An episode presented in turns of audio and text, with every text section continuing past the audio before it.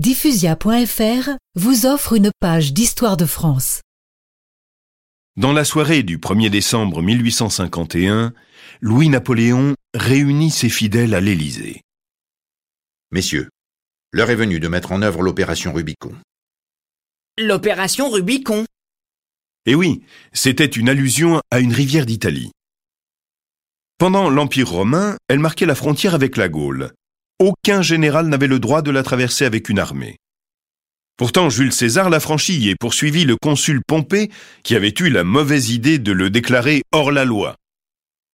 De cet épisode est née l'expression franchir le Rubicon, qui a survécu jusqu'à nos jours. Et qui veut dire quoi?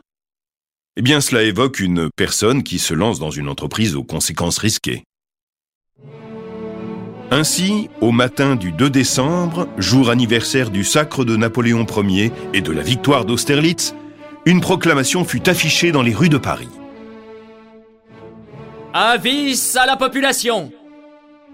Nous, Louis-Napoléon Bonaparte, président des Français, décidons la dissolution de l'Assemblée, le rétablissement du suffrage universel et annonçons notre intention de soumettre au peuple français une nouvelle constitution.